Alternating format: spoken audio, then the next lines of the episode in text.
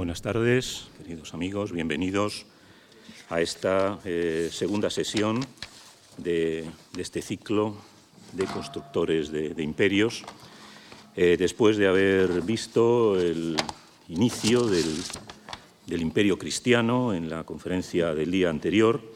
Eh, ahora pasamos, vamos a pasar a un personaje que sin duda todos ustedes conocen por sus resonancias eh, incluso por, lo, paradigmático que se ha convertido su nombre, Atila. ¿no? Eh, y bueno, un personaje que aparece también en muchas películas, en algunas películas clásicas. Es un personaje aparentemente muy bien conocido. Seguramente no conocemos o conocemos solo una serie de aspectos generales. En la conferencia de hoy, la conferenciante, la profesora Rosa Sanz, seguramente nos va a descubrir aspectos más reales, más históricos de este personaje. Es lo que pasa muchas veces con los arquetipos. Pensamos que conocemos bien al personaje, como en este caso, pero cuando eh, se hace un análisis riguroso y basado en la documentación, descubrimos muchas más cosas eh, y aprendemos muchas más cosas de las que pensábamos que sabíamos. Eh, la profesora Rosa Sanz Serrano es, aparte de amiga mía desde hace muchísimos años, es doctora en Historia Antigua, es catedrática eh, del Departamento de Prehistoria, Historia Antigua y Arqueología de la Universidad Complutense de Madrid. Es miembro correspondiente del Instituto Arqueológico Alemán y miembro honorífico del Instituto Monte Bernorio. Preside varias asociaciones, eh, sobre todo Barbaricum, su nombre indica Barbaricum, que trata precisamente ¿no? del impacto del mundo bárbaro en el mundo romano. Eh, ha formado parte de diversos comités eh, científicos y, profesionales y ha dirigido y dirige eh, diversos proyectos. Tiene una doble vertiente, una vertiente como arqueóloga, donde ha participado en excavaciones en yacimientos tan, tan prestigiosos, tan importantes como, como y Hatusas, ¿no? la, vieja capital de, de, los hititas, pero también en Portugal, en, en la península ibérica, en Cástulo, donde hemos compartido, cuando éramos algo más jóvenes que ahora, muchos, muchos años, muchas, muchas jornadas eh, de trabajo y de, conversación. Eh, actualmente dirige un proyecto en Soto de Bureba, en la provincia de Burgos. En su vertiente de, de historiadora, como ya he dicho, ha participado en gran cantidad de proyectos de investigación, fuentes para el estudio de la Hispania antigua, bases documentales para el estudio de la Hispania republicana, Tempus Barbaricum, eh, Prospanien sobre Hispania y los confines del Mediterráneo antiguo, etcétera, etcétera. No, voy a abrumarles con, su extenso e importante eh, currículum. Y entre sus líneas de investigación, pues, evidentemente, está sobre todo el mundo al que hoy va, nos va a presentar, el mundo de la, de la antigüedad tardía, estudios también sobre eh, sobre la mujer y ha publicado gran cantidad de libros y de, artículos, entre ellos Paganos, Adivinos y Magos, Análisis del Cambio Religioso en la Hispania tardoantigua, Gala Placidia, un personaje también eh, fundamental, y una historia de los godos, una epopeya histórica de Escandinavia a Toledo. Con esta presentación les dejo a ustedes con la profesora Rosa Sanz Serrano para que nos hable del Uno Atila y sus derechos sobre el Imperio Romano de Occidente. Muchas gracias.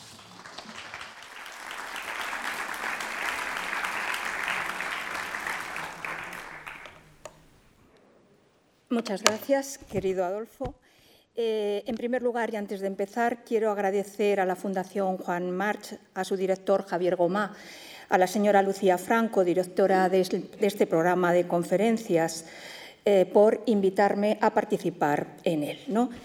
Y, eh, sobre todo, también quiero agradecer a mi compañero Adolfo Domínguez Monedero, que es el coordinador del ciclo, el hecho de que hoy esté aquí eh, conferenciando para ustedes. Y, evidentemente, quiero agradecerles a todos ustedes su presencia. el personaje que nos ocupa hoy, Atila, pertenece a la época histórica que conocemos como el final del Imperio Romano de Occidente, y a un pueblo, el pueblo huno, al que la historiografía culpabilizó y sigue culpabilizando en parte de ser el causante de la caída de ese imperio. La historia de las relaciones de los hunos con el imperio tiene lugar en la parte, en la parte del limes o frontera romana, creada a lo largo del río Danubio. Vamos a ver si puedo. A ver. No me da. Aquí, en la parte del río Danubio, esta que les estoy señalando aquí, eh, eh, y en el nacimiento del río Rin, es decir, en lo que los historiadores conocemos como la periferia del Imperio Romano, donde se encuentran algunas de las provincias más importantes, como son el Nórico, la Panonia, la Mesia y la Tracia, es decir, un espacio que iría desde Austria hasta la zona de la Tracia, de Bulgaria, eh, de Rumanía, etc. En este limes es donde vamos a tener ocasión de ver eh, las relaciones entre los romanos y los hunos, o por lo menos las relaciones más importantes. Al otro lado de estos limes, de esta frontera, se, extendía o se extiende los espacios que conocemos como el Barbaricum, conocidos como la Escitia. Es decir, todos estos territorios son denominados por las fuentes antiguas como la Escitia. En contraposición a los terrenos situados más allá del, otro limes, que es el, limes del río Rin, que, cuyos pueblos aparecen denominados como germanos, la Germania. ¿eh? Nosotros nos vamos a dedicar fundamentalmente al territorio de la Escitia y no al territorio de la Germania. Eh, por lo tanto, es un, lugar donde eh, para la antigüedad eh, era conocido como un, amplio espacio donde vivían una gran abundancia de pueblos que el imperio persa ya denominó como sacas. Para los persas eran los sacas pero mm, de ahí viene después, mm, derivó el término mm, romano y griego, grecorromano de los escitas. ¿no? Es un lugar que se extiende, es decir, es un largo espacio, la escitia que se extiende pues desde, el, Mar Negro, eh, el Mar de Aral, eh, el Caspio eh, hasta las regiones de Siberia, como ven ustedes, como ven ustedes en el mapa, eh, las estepas rusas, las repúblicas de Tuba, de Kazajstán, de Uzbekistán, Mongolia, es decir, un territorio de un kilometraje apabullante, ¿no? es decir, no, son territorios pequeños. Y llega este territorio de los, de los escitas hasta la frontera con China, con la India y con el imperio persa. Por lo tanto, como ven ustedes aquí, a ver si puedo, este espacio tan tremendo que les señalo por aquí. ¿no? Eh, estos pueblos, em, las costumbres de estos pueblos fueron recogidas por primera vez en el mundo clásico por el historiador griego Herodoto en el siglo V a.C. Pero de entre todos estos innumerables pueblos, culturas y etnias, en realidad no sabemos a ciencia cierta de dónde provienen los unos ni cuál es el origen de los unos. Es decir, no hay ningún documento que nos digan los unos provienen de este lugar o de este otro dentro de todo este espacio de la Escitia. Historiográficamente, sin embargo, se les ha, relacionado con los asiáticos eh, Xiong-un, ¿eh? Tienen ustedes aquí en el mapa ¿no? la zona de los Xiong-hun, ¿eh? la zona que es la zona que está de color naranja. Los Xiong-hun o escitas orientales de carácter asiático eh, de las fuentes chinas desde, que esa, desde que esa relación de los Xiong-hun con los unos clásicos la propusiera el historiador de Guinness y la aceptara el gran historiador Gibbon ya en el siglo XVIII.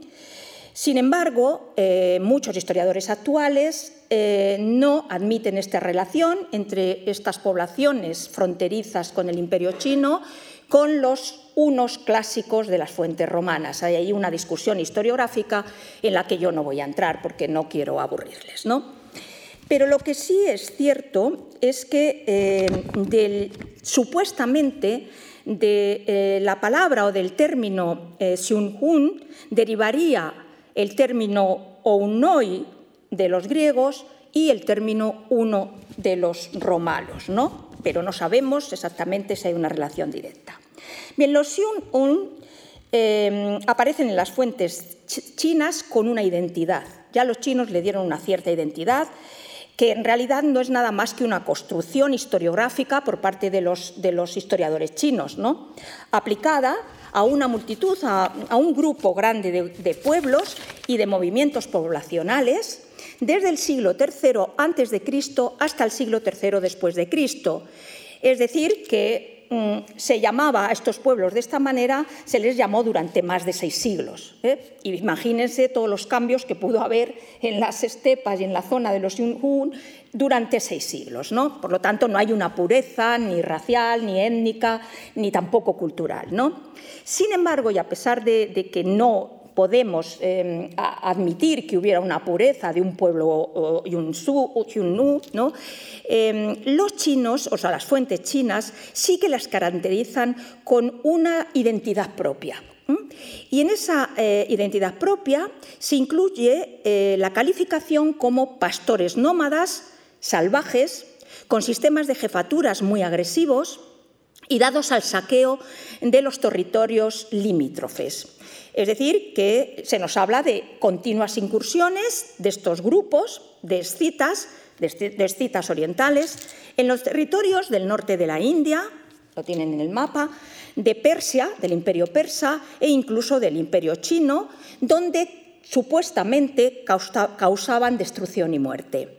E incluso se les atribuye eh, la construcción, de, o, por su causa, la construcción de la muralla china en el año 111 a.C. para parar a estas hordas salvajes que continuamente estaban extorsionando los territorios de los emperadores chinos. Eh, además de estas características de salvajismo, también se les atribuye los intentos de eh, destruir a la dinastía, la dinastía Han, ya en, época histórica, a partir del siglo I después de Cristo, de intentar derrocar a sus emperadores y eh, de tomar el poder dentro, dentro del imperio chino. Igualmente se les sitúa intentando el control eh, em, de, las rutas comerciales que había en ese momento, es la línea naranja que ven ustedes en el mapa, las rutas comerciales que atravesaban prácticamente toda la Escitia, un comercio muy, muy, muy, muy importante pues de animales, de caballos, de lana, de piedras preciosas, que conectaba el comercio chino, el comercio indio con todo este territorio de los escitas ¿eh? que, eh, y que conectaba después el mundo romano con la tierra de los seres. La tierra de los seres es la tierra de los chinos, de ahí venía la seda, ¿no? también el comercio de seda. Es decir, eh, es el inicio de lo que hoy en día conocemos como la ruta de la seda. Esa ruta de la seda ya en este momento existía y los emperadores chinos acusan a estos, pueblos de interferir en el comercio de esta ruta, de saquear, etc. ¿no? Es decir, bueno, pues, el propio de una imagen de salvajes eh, depredadores, digamos de alguna forma. ¿no?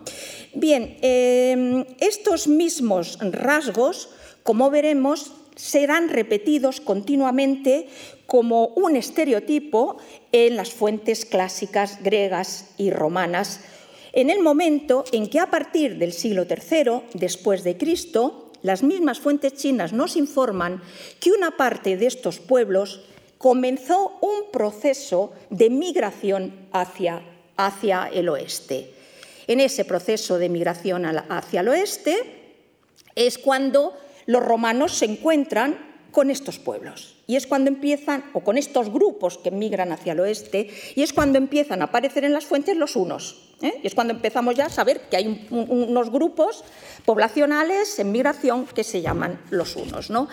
Bien, eh, los romanos eh, nos hablan mm, por lo tanto, nos localizan ya muy cerca de su territorio, muy cerca de sus fronteras.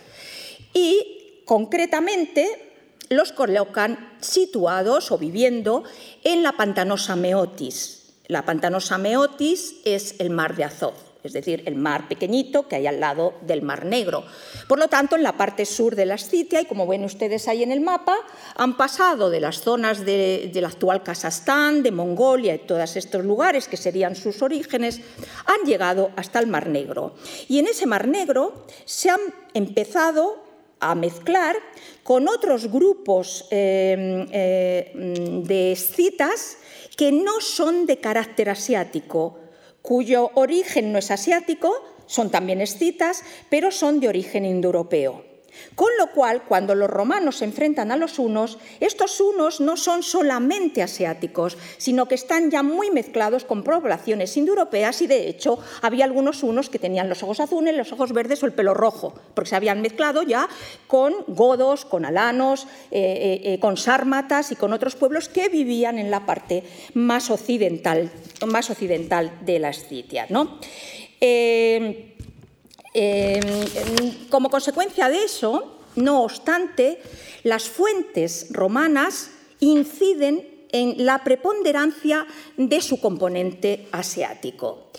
Y eh, les, eh, como les consideraron siempre sus enemigos, eh, crearon una leyenda de que estos unos eran el producto de la unión de unas brujas llamadas Aliurrunnae, las denominan así las fuentes romanas, con, que se habían mezclado con los espíritus impuros cuando deambulaban por estos espacios de la Escitia y, con la, de la mezcla de estos espíritus impuros eh, copularon con ellos, evidentemente, y esto dio origen a esta raza salvaje que habita en los pantanos. Eso es lo que nos dicen las fuentes, ¿no?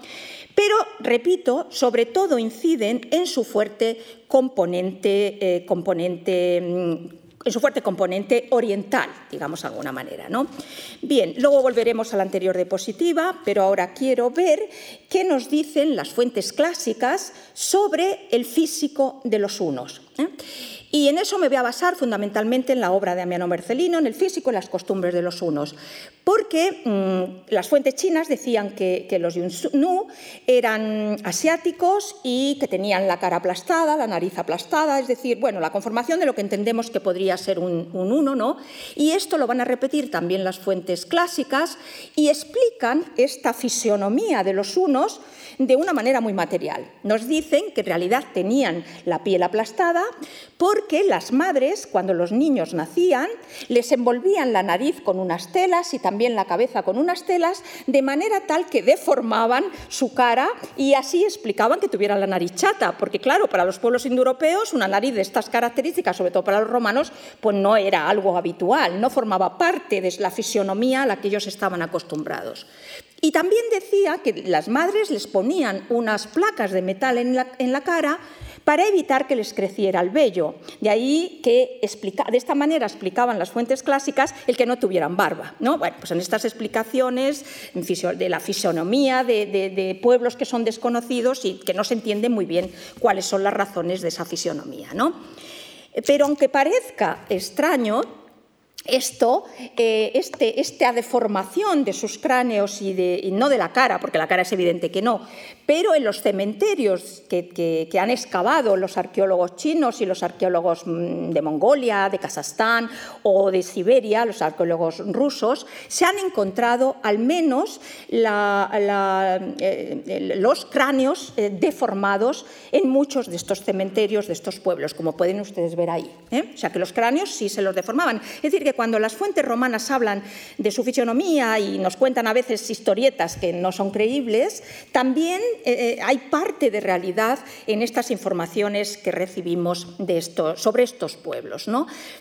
Y em, sin embargo, los principales elementos de su cultura material no son específicos de, de, estos grupos asiáticos, sino que se asemejan mucho al resto de las poblaciones escitas fundamentalmente en dos elementos importantes que son eh, la decoración, es decir, la orfebrería, la decoración de sus armas, la decoración de, de sus vestidos, etcétera, en el más puro Tierstil, que dicen los arqueólogos alemanes, es decir, estilo de fieras, que se compone fundamentalmente de animales de la estepa en movimiento, con un movimiento, como ven ustedes, eh, muy acentuado. ¿no? Eso es lo que se conoce como el Tierstil.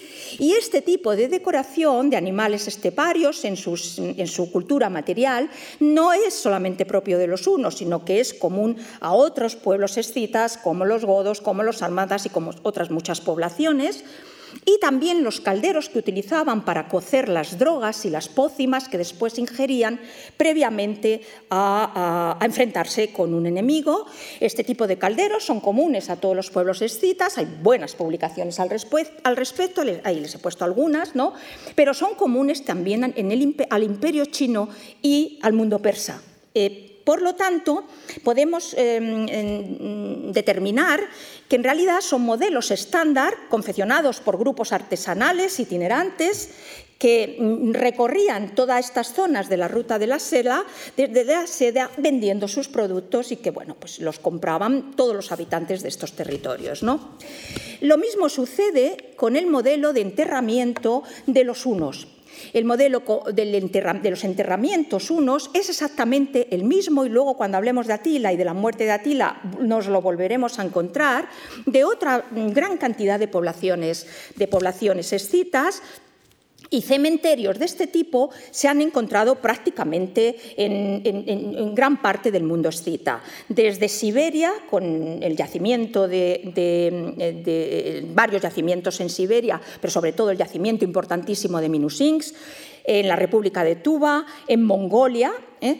y en Kazajstán e incluso en el, en el Altai, en kurganes, porque así se llaman los, modelos de enterramiento de los, de los escitas, los llamados kurganes, em, donde, mm, que, prácticamente estaban congelados en lo alto del Altai, es decir, que eso es, es un uso habitual. Em, de cómo se construían, se construían, estos kurganes, donde eran enterrados los escitas en general y los unos en particular, ya nos informa también Heródoto. Nos dice que se abría una fosa, una fosa cuadrada para la sepultura, que allí se depositaba el cuerpo en la cámara funeraria, que luego se construía como una especie de casita de madera, donde se depositaba el cadáver junto con sus caballos, con los sirvientes, a los cuales se inmolaba, evidentemente, y con todo el ajuar, y así ha sido, y así se los han encontrado los arqueólogos que han excavado los kurganes y que por encima de ello construían un extenso túmulo, un gran túmulo, que era más grande cuanto más importancia tenía el personaje que allí se había enterrado. ¿no? Ahí tienen ustedes los ejemplos. Y en las excavaciones, después se degollaba a los prisioneros, etcétera, y en las excavaciones que se han encontrado, pues se han encontrado en algunos lugares estos personajes momificados, ¿eh? porque momificaban a sus, a sus muertos, y algunos de ellos como grandes guerreros que eran tatuados, porque como ustedes saben el tatuaje es un símbolo de, la hombría y del guerrero y de la lucha y del éxito. Ahora ya no, ahora lo, lleva cualquiera, pero entonces había que ganárselo. ¿eh? los tatuajes antes había que ganárselos. Otro ejemplo de cómo se construía un kurgán, que se ve bastante bien aquí, está eh, en una excavación que ha hecho el profesor Partzinger, en la que yo tuve el honor de participar, en la República de Tuba, que es la, tumba de, de Arshan. Y, pero, independientemente de estos materiales arqueológicos, lo más importante eh, de, los, de, los, pueblos escitas o de la forma de vida que se atribuye a los pueblos escitas y, también, se hace de una manera peyorativa, en esto coinciden tanto las fuentes chinas como las fuentes romanas, es en el desarraigo, en que son pueblos desarraigados. Aquí tienen ustedes una, pintura rupestre del, yacimiento de Minusins, donde se ven perfectamente cómo vivían en tiendas, cómo vivían junto con sus animales e incluso, si ven ustedes aquí, se ven los calderos, ¿eh? los calderos de bronce que hemos visto antes de una manera más, em, eh, concreta. ¿no? Este es un ejemplo solamente del carácter de, un ejemplo de una pintura rupestre, pero la realidad está también atestiguada en las fuentes. Eh, Amiano Marcelino, que es un historiador del siglo IV después de Cristo, que era un soldado romano que luchó en el Limes, ¿no? Y que por lo tanto debía de conocer medianamente a los unos, a lo mejor no directamente, pero sí a través de las noticias que les daban pues, soldados o, comerciantes, o incluso directamente, ya veremos después el por qué, ¿no? Albeno Marcelino nos dice que estos pueblos en realidad no sabían ni lo que era cultivar sus tierras, que no se dedicaban al cultivo de las tierras, sino que vagaban por inmensos desiertos eh, eh, áridos e incluso cubiertos de escarchas. Ahí tienen algunas fotos de lo que es Siberia, la zona de, baja del Altai, etcétera, de los espacios a los que nos estamos refiriendo, y que como consecuencia eran unos pueblos mm, salvajes que ni siquiera precisaban fuego para cocinar a sus alimentos porque comían hierbas o carne cruda que calentaban en la grupa de sus caballos. Con la ponía, es decir, sería carne seca, ¿no? más, que, más que otra cosa, ¿no? Y que además eran pueblos que estaban acostumbrados a soportar el frío, el hambre, la sed, etc.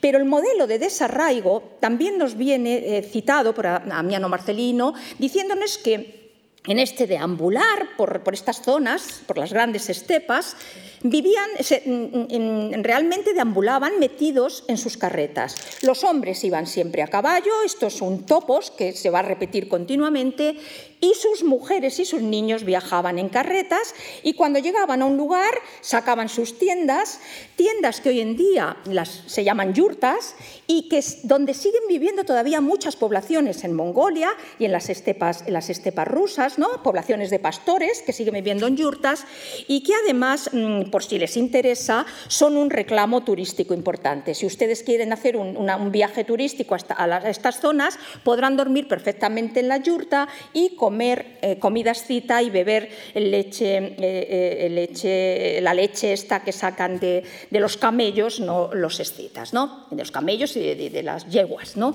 Bien, entonces él, dice, Amiano Marcelino dice lo siguiente, ¿no? en, estas, en estas carretas las mujeres paren, crían a sus hijos, hacen sus labores domésticas y después nos explica lo que es la falta de arraigo de un pueblo, que para un romano era lo peor que le podía suceder a alguien, no tener arraigo, no tener unas raíces, ¿no? Eso es un sinónimo de salvajismo, de barbarie absoluta, ¿no? Y entonces nos dice, entre ellos nadie puede responder a la pregunta de dónde ha nacido. Si yo les pregunto a ustedes, ustedes dónde han nacido, pues yo en Segovia, yo en Toledo, yo en Madrid, etcétera. Tenemos un arraigo, ¿no?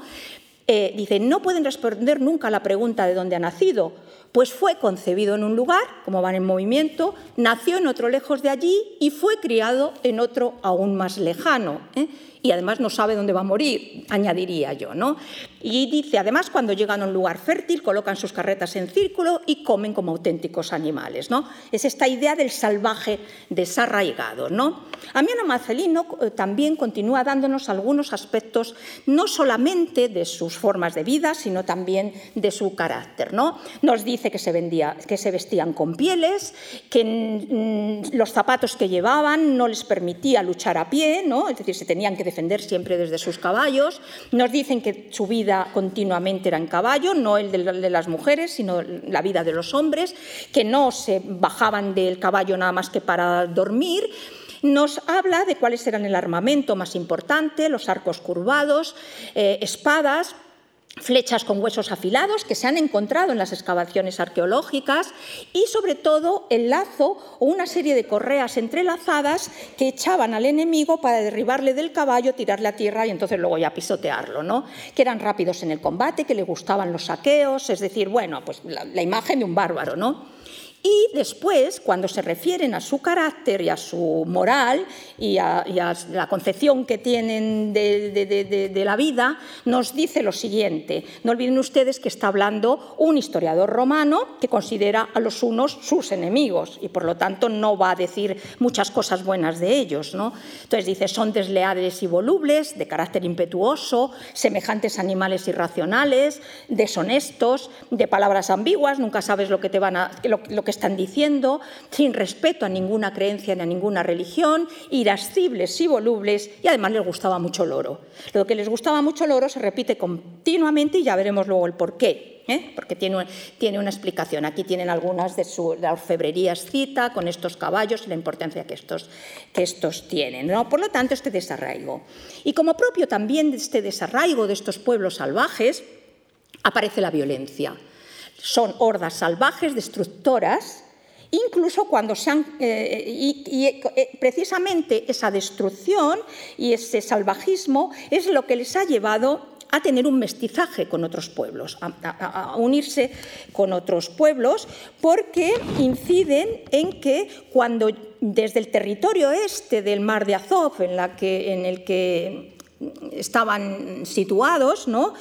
Habían ido sometiendo y atacando a todos a otros pueblos de la Escitia, a todos los otros pueblos de la Escitia que vivían alrededor de ellos, como los alanos y los godos, eso nos lo dice Amiano ahí en estos, en estos textos, y que como consecuencia de ello, de este salvajismo, de estos ataques, habían sometido prácticamente a todos los pueblos de la, de la Escitia y habían creado un efecto dominó que eh, a partir del año 370, que es cuando ya empezamos a ver a Atila y a sus, ancestros, vamos, habían creado un efecto dominó eh, a partir del año 370 y habían motivado el desplazamiento de muchos de muchas unidades, de godos, de alanos, de sármatas, etc., el desplazamiento de muchos pueblos sometidos hacia la frontera romana, hacia la frontera del imperio, dirigidos por, eh, por jefes, es decir, por sistemas de jefaturas que se van, eh, eh, digamos, escorando hacia Occidente, huyendo de los unos y acaban concentrándose en las fronteras del Imperio Romano. ¿no? Y Amiano Marcelino nos dice, una multitud bárbara de pueblos desconocidos, godos, sármatas y otros escitas, ¿no? expulsados de su territorio por un ataque inesperado, se habían diseminado en torno al Ister. El Ister es el Danubio junto con sus familias. Es decir, sería un movimiento migratorio con, sus enseres, con sus hijos, con sus mujeres, con los ancianos, etc. Bueno, no tengo que decirles lo que eso significa porque tenemos ejemplos actuales. ¿no? Y Amiano Marcelino nos sigue diciendo, se esparcían como cenizas de lenda. Pero lo mismo que nos dice que estos pueblos se agolpan en las fronteras, nos dice que estos pueblos vienen en son de paz, y que lo que hacen es pedirle al emperador que había en este momento en Oriente, que es el emperador Valente, que los acoja en territorio romano, que les dé tierras para vivir y que a cambio de, acogerles en el imperio, ellos estaban dispuestos a, luchar en, el ejército romano para defender el limes de los unos y de otros pueblos que estuvieran más para allá de las fronteras. ¿no? Es decir, se ofrecen como mercenarios a cambio de tierras. ¿no? Bien, pero también las fuentes nos dicen que aunque el emperador Valente aceptó que estos pueblos que venían rebotados entrasen en sus territorios, y les daría tierras en los territorios del Limes, en las provincias del Limes.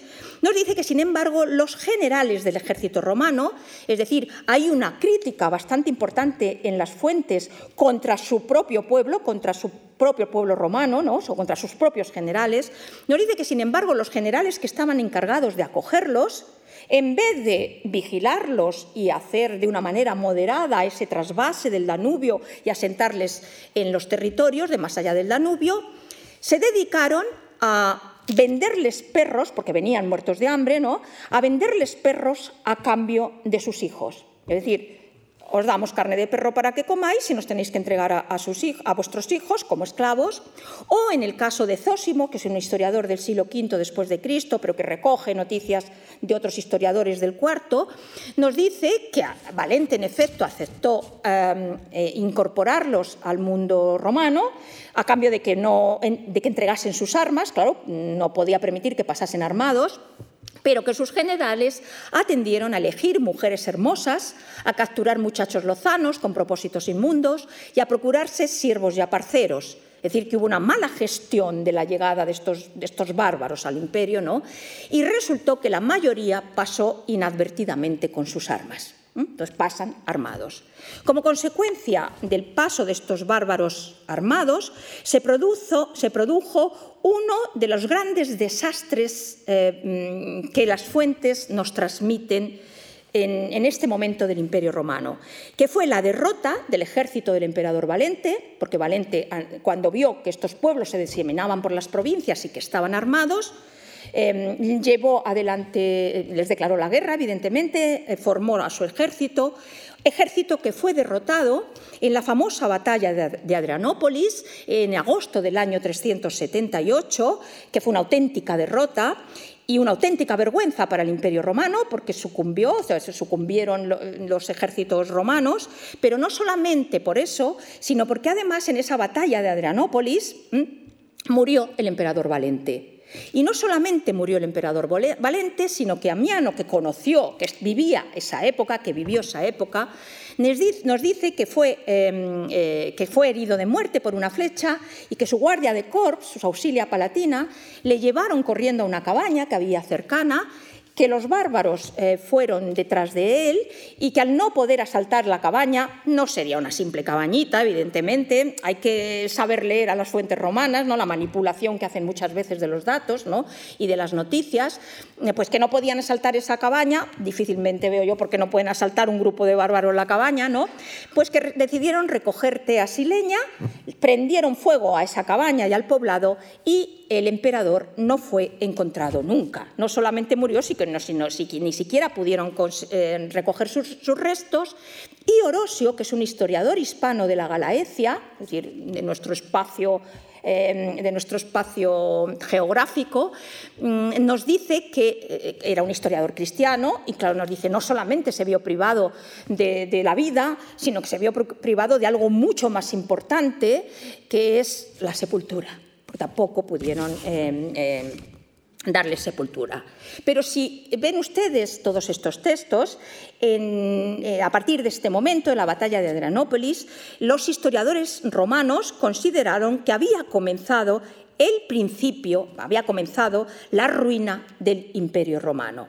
Y si ven ustedes y si analizan esto que les acabo de explicar, los causantes de la ruina, por lo tanto, del Imperio romano son los unos, que son los que han provocado que otros pueblos, como los godos o como los alanos, como los sármatas, se agolpen en las fronteras, en las fronteras del Imperio. ¿no?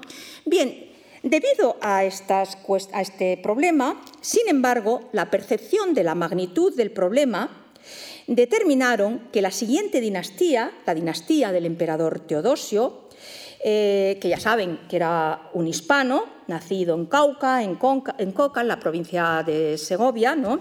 pero venía del, ambiente militar, era un militar muy importante, que se convirtió a la muerte valiente en el emperador de Roma, en el emperador del, Imperio Oriental, ¿no? pues que la familia de Teodosio abriese una nueva etapa. Es decir, no una etapa de lucha contra estos pueblos, sino una etapa de, colaboración con todos estos que habían entrado en el imperio, estos grupos que habían entrado en el imperio, pero también con los unos. Y en esta etapa de, colaboración se llevan a cabo una serie de tratados, lo que llamamos foedus, foedera en el, plural, ¿no? Eh, entre los pueblos bárbaros, también los unos, y los emperadores de la dinastía teodosiana, que consiste en que por fin los emperadores los acogen como mercenarios en sus ejércitos para proteger el Imperio Romano, a cambio les dan tierras en las provincias del Limes ¿eh? y les dan un donativo, es decir, una paga. Entonces el donativo, la paga y las tierras van unidas implícitamente al hecho de que ellos pongan sus armas o luchen por, el Imperio Romano. ¿no? Esto fue lo que hizo Teodosio y después van a hacer sus herederos, es decir, el resto de los emperadores de su dinastía. ¿no? Eh, Pacato, que es el panegirista de la corte de Teodosio, en un, texto muy interesante, nos dice, todos aquellos jefes bárbaros que antes eran nuestros enemigos, ¿eh? se pusieron bajo las órdenes de nuestros generales eh, y los godos los alanos y los unos, o sea que incluye a los unos también como mercenarios de los romanos, estuvieron a la altura de su papel, hacían guardias y raramente tuvieron que ser reprimidos. ¿eh? Por lo tanto, están incorporados ya no todos los unos, sino grupos de unos que querían, pues, sobre todo jóvenes guerreros, que buscaban otra forma de vida o mejorar su forma de vida a través del ejercicio militar dentro del ejército romano. ¿no? De esta manera, los unos, por su dinastía, fueron empleados fundamentalmente para que Roma, los emperadores romanos, lucharan contra una serie de usurpadores que les querían quitar el trono. Usurpadores romanos, generales romanos, que querían quitarles el trono, a los emperadores. Esto es muy habitual en el mundo romano. El mundo romano está lleno de usurpadores, ¿no? que mataban a sus, a sus emperadores y se ponían ellos en el poder. Y en el caso de Teodosio tuvo que luchar contra dos, dos usurpadores. El usurpador Máximo, que era de origen hispano también, que era un general que se pronunció en, en Britania bajó y mató al emperador de Occidente, que en ese momento era Graciano, y después eh, contra el usurpador Eugenio, que era un senador romano, que se levantó contra el siguiente emperador, que era Valentiniano II, los dos hijos de Valentiniano I. Bueno, de manera tal que el imperio de Occidente se quedó totalmente sin emperadores y entonces Teodosio aprovechó para gobernar tanto el imperio de Occidente como el imperio de Oriente. ¿no? Pero los unos estaban en sus tropas luchando contra estos usurpadores. Cuando Teodosio muere en el año 385, toman el poder su hijo Honorio en, Occidente y su hijo Arcadio en, en, Oriente, que son los dos emperadores, Arcadio en Oriente y Honorio en Occidente, y siguen utilizando también a los unos dentro de sus tropas y, eh, como se ve en el texto de Orosio, se presentan para ayudar a los romanos Uldín y Saro, generales de los unos y de los godos respectivamente. Tanto los unos como los godos, o ciertos grupos de unos y de godos, no todos, pues forman parte de este sistema. E incluso llegan a formar parte de la, guardia de corps, es decir, de los auxilia palatina, de esa guardia que rodeaba a los emperadores y a sus generales y que iban siempre con ellos defendiéndoles de cualquier atentado, ¿no? Eh, em, y eh, tanto del emperador Teodosio como del general más importante que tuvo Teodosio, que tuvo también Honorio en el Imperio de Occidente, que quizás ustedes lo conocen, que es el general Estilicón. Estilicón era de origen vándalo, pero fue el general fiel a la dinastía teodosiana y también Estilicón, no solamente los emperadores, sino también Estilicón, tenían como auxilia panatina, lo tienen ustedes en el último texto, los unos que en este momento se encargaban de la guardia de Estilicón, ¿no? es decir, que están incluidos en este, en este sistema pero no solamente contra los usurpadores, sino que los unos también ayudaron a los emperadores en concreto, sobre todo al emperador Honorio, el hijo de Teodosio, en el, imperio de Occidente, les ayudaron a luchar contra otros grupos de bárbaros que querían asentarse también en el imperio y que los emperadores no estaban dispuestos a integrar. Es el caso de Alarico y de Ataulfo, que supongo que todos ustedes saben quiénes son, ¿no? Alarico y Ataulfo habían eh, colaborado con Estilicón, eh, le habían ayudado a luchar también contra, contra, contra, los usurpadores, pero después Honorio no había querido integrarlos en el imperio, no había renovado el Foedus, etc. Bueno, el caso es que en un momento determinado Alarico y Ataulfo se convierten en enemigos del imperio, ¿eh? aunque otros godos son, están dentro del ejército, pero a ellos no se les admite.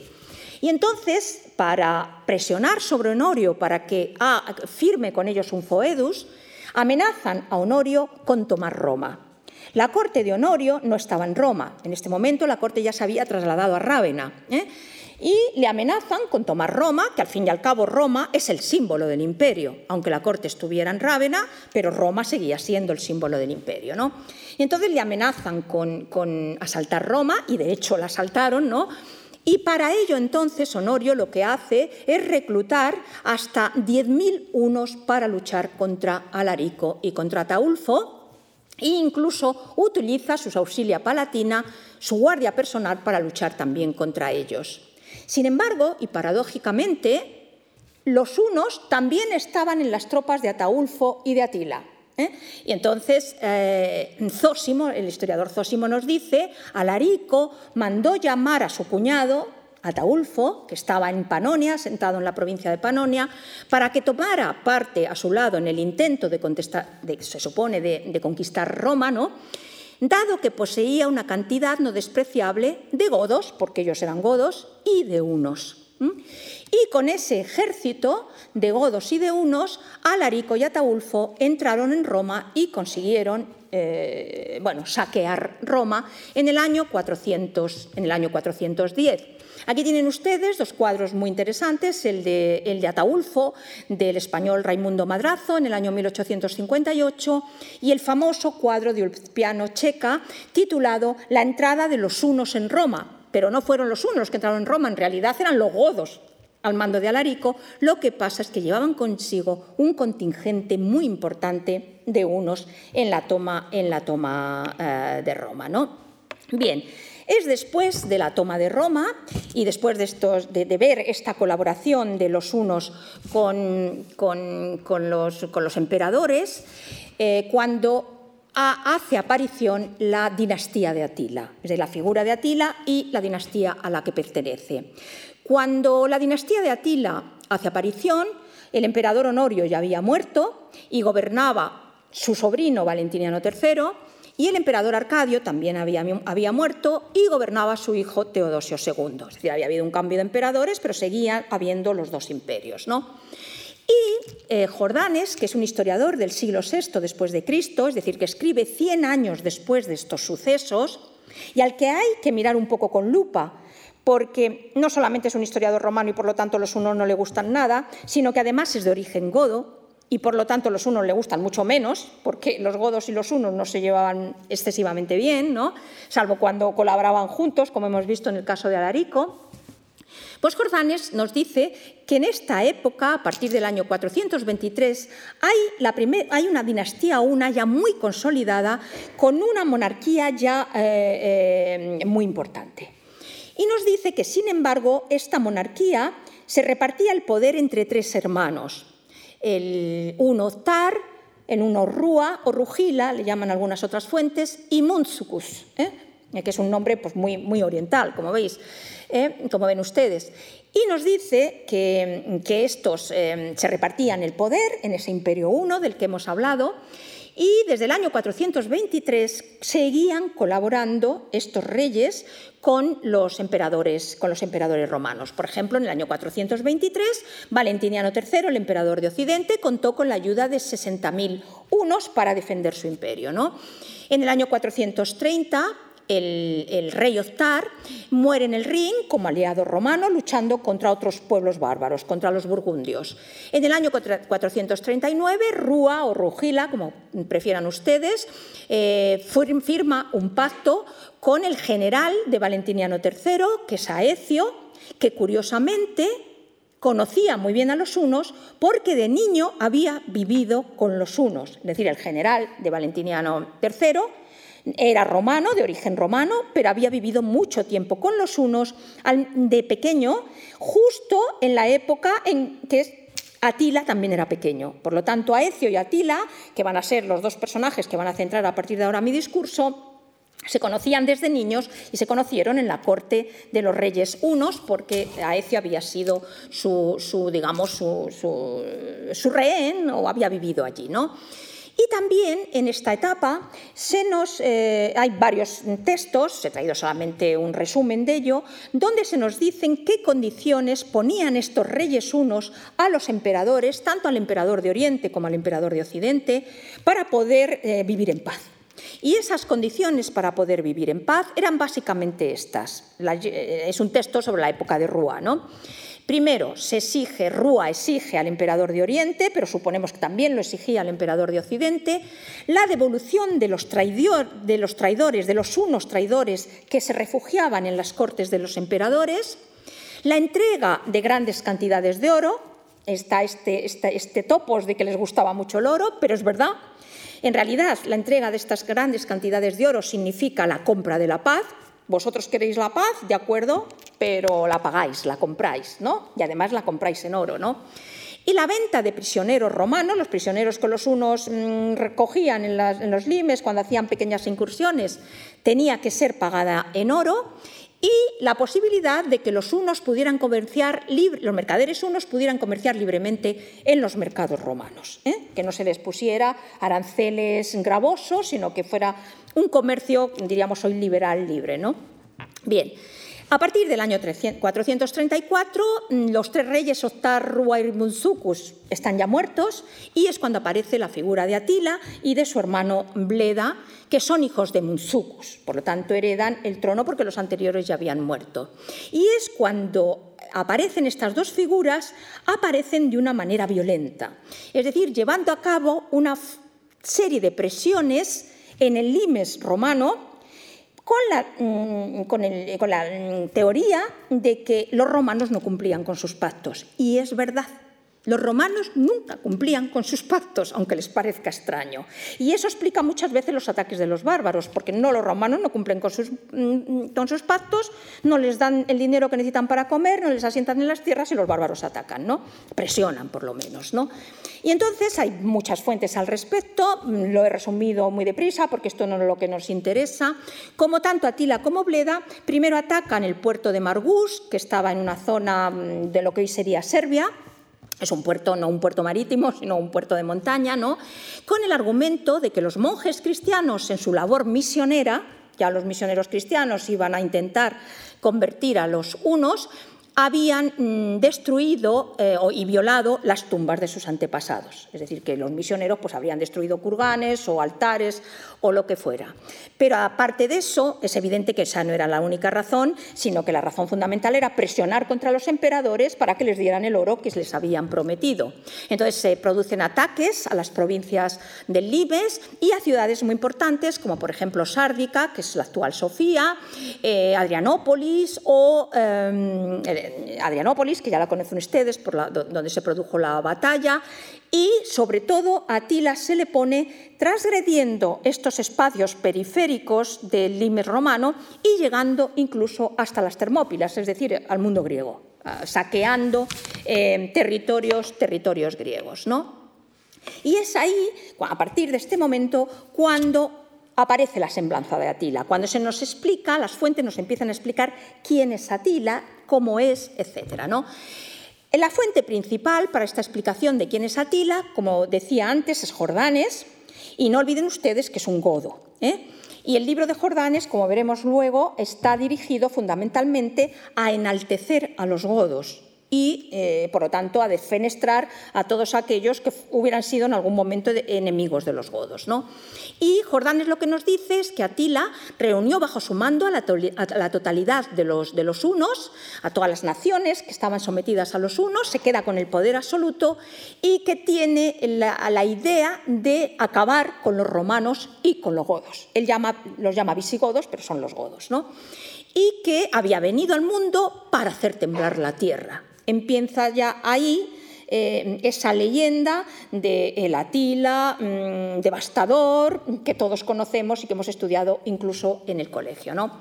Sin embargo, a la hora de hacer una semblanza de Atila, Jordanes es mucho más generoso.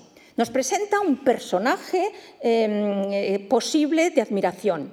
La razón es que Jordanes nos dice que las fuentes en las que él que él ha estudiado para hacer este relato, porque él no conoció a Atila ni vivió en la época de Atila, fue fundamentalmente el historiador Prisco, sobre el que luego vamos a hablar. ¿eh? Y el historiador de Prisco, Prisco admiraba a Atila. ¿no? Y entonces Jordanes nos dice que era un hombre que le gustaban las, las batallas, pero muy prudente. Se reprimía en la acción, de excelente consejo, que se conmovía con las súplicas de sus súbditos y que concedía protección a todo aquel que se la pedía. Luego nos dice que cómo era su, aspecto y es un uno. Bajo de estatura, de ancho pecho, generalmente siempre las fuentes dicen que tenía unas anchas espaldas em, y con una gruesa cabeza. Yo no sé por qué decían que los unos tenían una gruesa cabeza, posiblemente por el alargamiento este. ¿no? Y después, con una gran confianza en sí mismo y sobre todo esa confianza aumentó cuando se produjo el descubrimiento de la espada de Marte, descubrimiento que había hecho un pastor cuando perseguía a una, oveja y se encontró de repente la espada de Marte. ¿eh? La espada de Marte era el símbolo del poder de los escitas. Quien tuviese esa espada estaba destinado a ser el rey de todos los escitas. Por lo tanto, este dato posiblemente fue un, bulo, digamos, em, fomentado por Atila para mm, demostrar que él era el rey de los escitas porque tenía la espada de Marte, porque Jordanes nos sigue diciendo, orgulloso este con el regalo que le hace el pastor, pensó en su magnanimidad que estaba llamado a ser el rey del mundo. ¿no? Ahí tienen una moneda que se, se atribuye a Atila. ¿no?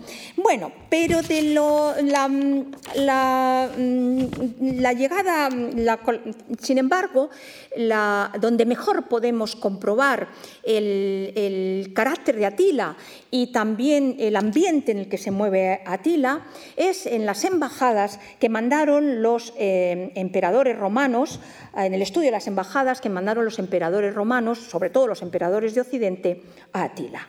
La mayor parte de estas embajadas mm, no nos han llegado o aparecen muy escuetamente en las fuentes, pero tenemos el relato que hace el historiador Prisco de una de esas embajadas, ¿eh? porque él participó en esa embajada, es decir, el emperador de Oriente, Teodosio II, eh, manda una embajada a, Atila, donde aparte del embajador, que en este caso es el Comes Massimiano, participó Prisco como historiador para que relatara todo lo que iba sucediendo y también fueron acompañados de una serie de intérpretes, porque en la corte de Atila había intérpretes de todas las lenguas que se hablaban en ese momento, del griego, del latín, del godo, del luno y de otras muchas lenguas escitas de las cuales ni siquiera conocemos su existencia, pero que existían. Él tenía intérpretes de todo tipo. Era una corte fantástica, ¿no? Y eh, eh, estos eh, embajadores aprovecharon porque previamente Atila había enviado una embajada a Constantinopla con un personaje que se llama Edecón. dejen este nombre en sus cabezas porque luego vamos a ver quién era este Edecón. Un personaje que era de Edecón que llegó a Constantinopla para exigir al emperador Teodosio que cumpliese con sus promesas y que enviase el oro. Y el emperador Teodosio le invita a traicionar a Atila y a su vuelta asesinarlo. Y aprovechando que Decón vuelve de nuevo a su, a su lugar de origen, Decón se hace el loco y entonces le dice que bueno, que sí, que lo va a hacer, pero aprovechando que Decón vuelve a su lugar de origen, con él va esta embajada de Prisco. ¿eh? Entonces Prisco nos dice que la embajada partió de una ciudad del Danubio, de Naissus, que es Nis, que está en la, en la actual Serbia, y que traspasaron el Danubio eh, trasladados por barqueros bárbaros en barcos hechos con troncos trabajados. Es decir, fíjense qué curioso, no traspasan el Danubio en las naves romanas, sino que traspasan el Danubio en barcos bárbaros. Por lo tanto, el Danubio prácticamente lo dominan ¿no? los que están al otro lado. ¿no? Y eh, llegan, eh, son traspasados al otro lado y ahí rápidamente llegan al campamento de tiendas, no olviden las tiendas estas, las yurtas, ¿no? que, de Atila, que se encontraba supuestamente en una campaña de caza. Pero cuando llegan allí, Atila no les recibe con dos argumentos. El primer, para que vean ustedes cómo son las acciones diplomáticas. ¿no? Mm, el primer argumento es que no se encontraba su mano derecha, su hombre de confianza, que se llamaba Onegesio, y por lo tanto él no quería tratar nada mientras no estuviera su mano derecha allí. La mano derecha estaba en otro lugar en este momento. ¿no? Y la segunda, eh, el segundo argumento es que ellos no tenían la categoría suficiente como para hablar con Atila. Atila les dice, pero ¿quiénes sois vosotros? ¿Un historiador? ¿Un, un comes? Yo lo que quiero es que venga un cónsul. Prácticamente es esto lo que le dice, ¿no? Por lo tanto, no los consideró en ningún momento. Aún así, ellos se integran en la comitiva del rey, les deja que se integren en la comitiva en el deambular, que es, decir, en el, transcurso de un viaje que hacen hacia el interior de la Scitia, es decir, hacia el lugar donde Atila vive, es decir, a la corte de Atila, ¿no? al palacio de Atila. Y eh, eh, la razón es porque Atila se iba a casar con la hija de un noble, Escan. Atila tenía muchas mujeres, luego lo veremos también. Y es en el momento en que Prisco dice que eran unos auténticos escitas, es decir, que en todas sus, características son auténticamente escitas, o sea, que, los, que, los, ponen en relación con el resto de los pueblos escitas. ¿no? Siguen cruzando una serie de ríos, de los cuales desconocemos su localización, pero el último de ellos, que es el río Timesul, ha servido a los historiadores para mm, identificarlo con el Tista ¿no? y, por lo tanto, eh, argumentar que la corte de Atila estaría en algún lugar de Rumanía o de Hungría, o más o menos por ahí. ¿no? Em, lo interesante de todo esto es que según van pasando por los distintos pueblos y por distintas aldeas, van siendo alimentados con la comida, con la comida que los escitas en ese momento les podían ofrecer, que era el mijo, la hidromiel, esta bebida dulce, ¿no? y una bebida hecha de cebada que llamaban medos, que podría ser, supongo que como una especie de cerveza o lo que fuera. ¿no? E incluso en una de esas aldeas, eh, que estaba gobernada por una esposa de Bleda, del hermano que Atila supuestamente había asesinado, eh, se le entregaron a las muchachas jóvenes de la aldea eh, como costumbre de hospitalidad para que yacieran con ellas. ¿no? Claro, Prisco dice, pero no las tocamos, no las tocamos. ¿no? Bueno, a cambio, a, esta princesa, la mujer de Bleda, pues se le regalan productos que habitualmente los escitas no, no tienen. ¿no? Pues frascos de plata, pieles rojas, pimienta mm, india, frutas exóticas. Bueno, los escitas las tendrían porque formaban parte de esta ruta de la seda, pero bueno, Prisco lo vende un poco como que mira lo que les regalamos, productos exóticos. ¿no?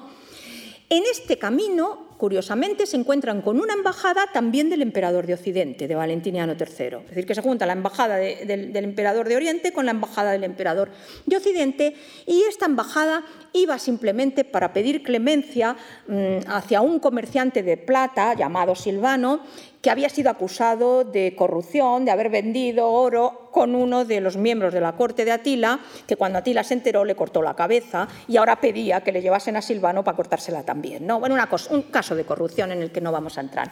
Ahí se juntan las dos embajadas y todos juntos llegan por fin a una gran llanura construida, eh, donde hay grandes construcciones de madera y rodeadas de una fortificación de madera muy ostentosa.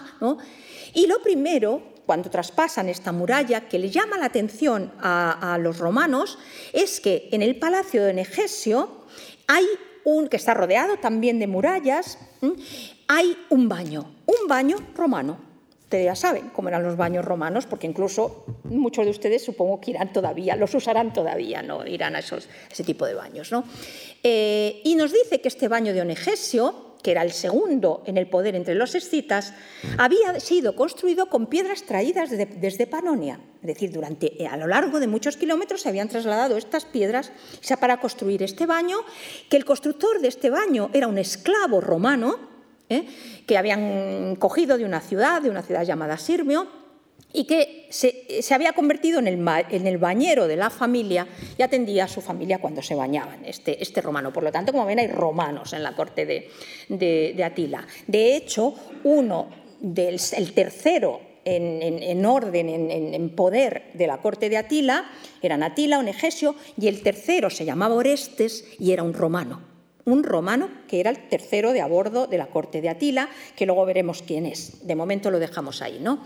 Bien, entonces llega Atila y Atila no se apea en ningún momento del caballo, como buen guerrero escita, atiende desde el caballo las demandas de su pueblo, atiende otras embajadas de otros pueblos escitas en distintas lenguas, con los distintos traductores, y es recibido por muchachas a su llegada que van cantando canciones, que van, que van en filas cubiertas por dosiles de lino, bueno, y eh, mientras tanto, pues los embajadores romanos ahí están, esperando. ¿no?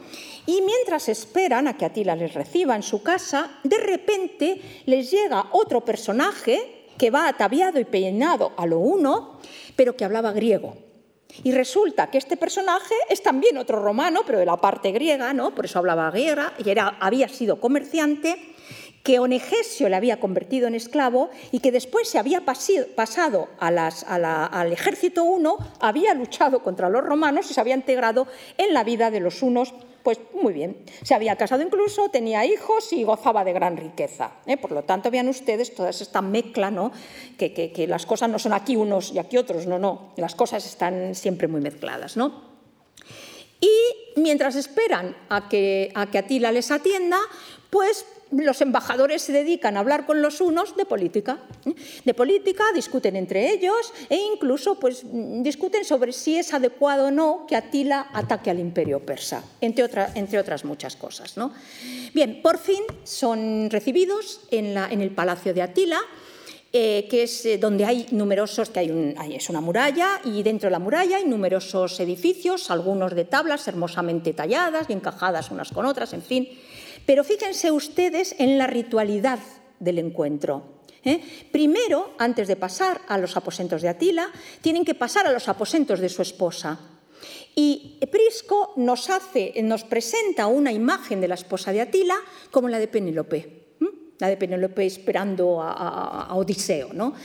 Es decir, reclinada en su suave cama, en un suelo que estaba cubierto con esteras de lana bordadas, es decir, una riqueza impresionante, con los sirvientes que están de pie y con una serie de mujeres que bordaban sentadas pues eh, las telas de lino con ricos colores que después iban a ponerse los vestidos, digamos, de la, de la corte. ¿no? ¿Y por qué pasan o por qué tienen que pasar? por delante de la habitación de la esposa de Atila, porque le tienen que ofrecer regalos. Es decir, a lo largo de toda la embajada, los pobres emisarios romanos van soltando regalos a diestro y siniestro por todas las partes por donde van pasando. ¿no? Es, la condición sine, qua non para poder seguir adelante. Después de hacerle estos regalos a la esposa, entonces ya pasan por fin a las habitaciones de Atila. Se encuentran Atila sentado en un sofá, con otro sofá detrás y después el lecho con sábanas de lino, con colchas labradas, con grandes ornamentos. Y los lugares que están a su derecha están ocupados por los principales, mientras que el resto, resto de la gente está en su lado izquierdo y va recibiendo a todos sus invitados de uno en uno, él sentado, los invitados tienen que permanecer de pie mientras toman una copa de vino y hasta que no la acaban no se pueden sentar. Es decir, que hay toda una ritualidad cortesana eh, muy compleja ¿no? en, una corte de un supuesto salvaje, ¿eh? de un supuesto salvaje. A partir de ese momento comienza la comida y ahí ya es cuando Prisco, que admira a Atila, nos da una imagen de un hombre completamente austero. Porque mientras los invitados y sus hombres, Ingesio y todo el resto de los cortesanos, comen en platos de, de plata y beben en copas de plata e incluso de oro, Atila come en platos y en copas de madera y nos sigue diciendo Prisco que su traje es un traje limpio, pero completamente humilde, y que además ni en el calzado, ni en la brida de su caballo, ni en su armamento, ni en nada, lleva ningún tipo de adorno. Es decir, no hay ese tier esos, esa orfebrería maravillosa de las tumbas unas, sino él es un hombre con, digamos, con un hábito, simplemente. Y además sigue presentándonos esta figura del hombre atractivo, austero, eh, magnífico, de alguna forma. ¿no? Porque cuando se empiezan a cantar los cánticos heroicos recordando las hazañas de los unos, y muchos de estos unos, sobre todo los más ancianos, se echan a llorar, Atila aparece, sigue impasible sin mover ni, un solo rasgo de la cara. ¿eh? Ni siquiera mueve un solo rasgo de la cara, ni sonríe, cuando aparece otro eh, extranjero de su corte, que es el enano Cercón, que pertenecía al grupo de los Mauri, al pueblo de los Mauri. Los Mauri son los norteafricanos, de ahí viene el nombre de moros. ¿eh? Que bueno, pues habría caído prisionero en algún momento o lo habrían comprado como esclavo, ¿no? De los que todos se reían, y fíjense porque se, se reían, porque es interesante, por su apariencia, por su vestido, por su voz y por sus palabras, que eran una mezcla confusa del único, del latín y del godo. Es decir, que incluso la gente que vivía allí chapurreaba todas las... Fijaos, que, fíjense qué corte tan, tan variada, ¿no? Y sin embargo, Atila sigue inmutable a esta sonrisa. Y solamente sonríe cuando entra su hijo pequeño, Ernas, que, al cual habían profetizado que, aunque el imperio de Atila iba a caer, y cayó, ya lo veremos, ¿no? este muchacho lo restauraría. Bien, independientemente de todos estos datos que me parecen magníficos de la exposición de Prisco, el hecho es que Atila pasó de estas embajadas y les devolvió a Constantinopla.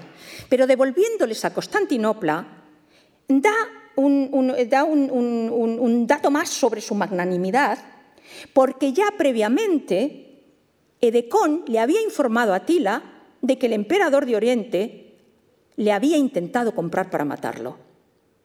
Eso quiere decir que cualquier otro regente se hubiera cargado a estos embajadores. Y Atila les perdona pero les larga a Constantinopla sin ningún tipo de acuerdo. Es la magnanimidad del gran, del gran jefe. ¿no? Bien, a partir de este momento, la figura de Atila, no me voy a parar mucho en esto porque no tenemos tiempo, eh, la vemos ya como un gran y un magnífico príncipe que participa o que va a participar de todas las eh, intrigas que se dan entre los imperios del momento. ¿eh? No le, vemos mandando cartas a los emperadores de Oriente para presionarles para que le manden oro y para que pacten con él. Le vemos mandando cartas al emperador, em, a los emperadores de Occidente, a Valentiniano III, para que se una a él para luchar contra los godos. En este momento, el grupo de, Atil, de Alarico y de Ataulfo con los cuales antes no habían querido pactar, ya les habían asentado en Aquitania, es la génesis de lo que es el imperio visigodo de Tolosa, que todos ustedes conocen, estaban ya sentados en una parte de Aquitania, y entonces Atila le dice a Valentiniano, pacta conmigo y los eliminamos y los echamos, siempre esta rivalidad entre los reyes unos y los reyes godos, e incluso mandaba cartas a los vándalos, que en este momento habían conquistado ya el norte de África, para que se unieran a él, para luchar contra el imperio, le dio una serie de intrigas, pactando con unos, con otros, engañando a unos y a otros, según nos dicen las fuentes, y en ese momento el emperador de Oriente además había muerto, Teodosio II, y su sucesor, Marciano, le dice a Atila que no va a cumplir con ninguno de esos compromisos. Por lo tanto, Atila llega un momento en que no sabe si atacar primero al imperio de Oriente o atacar primero al imperio de Occidente, pero lo que quiere es incursionarse definitivamente en el mundo romano. Y es en este contexto cuando aparece la figura de Justia Gratia Honoria. ¿Quién es Justia Gratia Honoria? Justia Gratia Honoria es la hermana del emperador Valentiniano III. Tanto Valentiniano III como Justia Gratia Honoria eran hijas de Gala Placidia, la hermana de Honorio. El emperador Honorio no había tenido hijos ¿eh? y por lo tanto mm, se supone que debía heredar el trono los hijos de su hermana, de la augusta Gala Placidia. Sin embargo, la Augusta Gala Placidia, sobre la que yo he trabajado mucho, pero aquí no me puedo parar a analizar a este personaje porque no tenemos tiempo, curiosamente, había cuando a, Atila y Ataulfo, perdón, Larico y Ataulfo entran en Roma y saquean Roma, se la llevan de Roma, a la hermana del emperador. Y muy poco tiempo después de llevarla de Roma, hay varias películas sobre, sobre este personaje, eh, Ataulfo, el god Ataulfo, se casa con ella se marchan a Barquino, a Barcelona, e intentan que el hijo de esta unión entre Ataulfo y Gala Placidia sea el siguiente emperador de Oriente, ¿eh? porque Honorio, su hermano, no tiene hijos.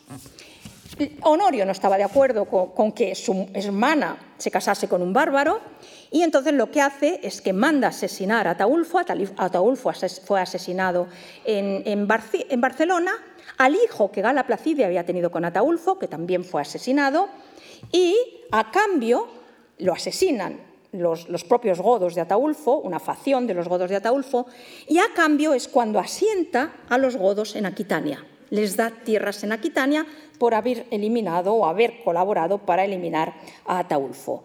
Y exige que Gala Placidia sea devuelta a la corte de Rávena. Gala Placidia vuelve a la corte de Rávena, entonces la casa con su general Constancio y de la unión de Gala Placidia con el general de Honorio Constancio es de los que nacen el emperador Valentiniano III y su hermana Justia Gratia Honoria.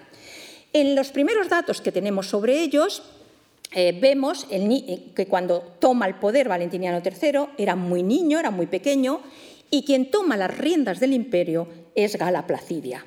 Y ella comparte el trono con sus dos hijos, en, esta inscripción que tenemos del FIL se ve cómo mm, se pone al mismo nivel prácticamente al hijo, a la hija y a ella misma, porque era una mujer que consideraba que las mujeres podían reinar igual que los hombres sin ningún tipo de problema. Eso es lo que tiene de fascinante la imagen de Gala Placidia o la, figura de, Gala Placidia. ¿no?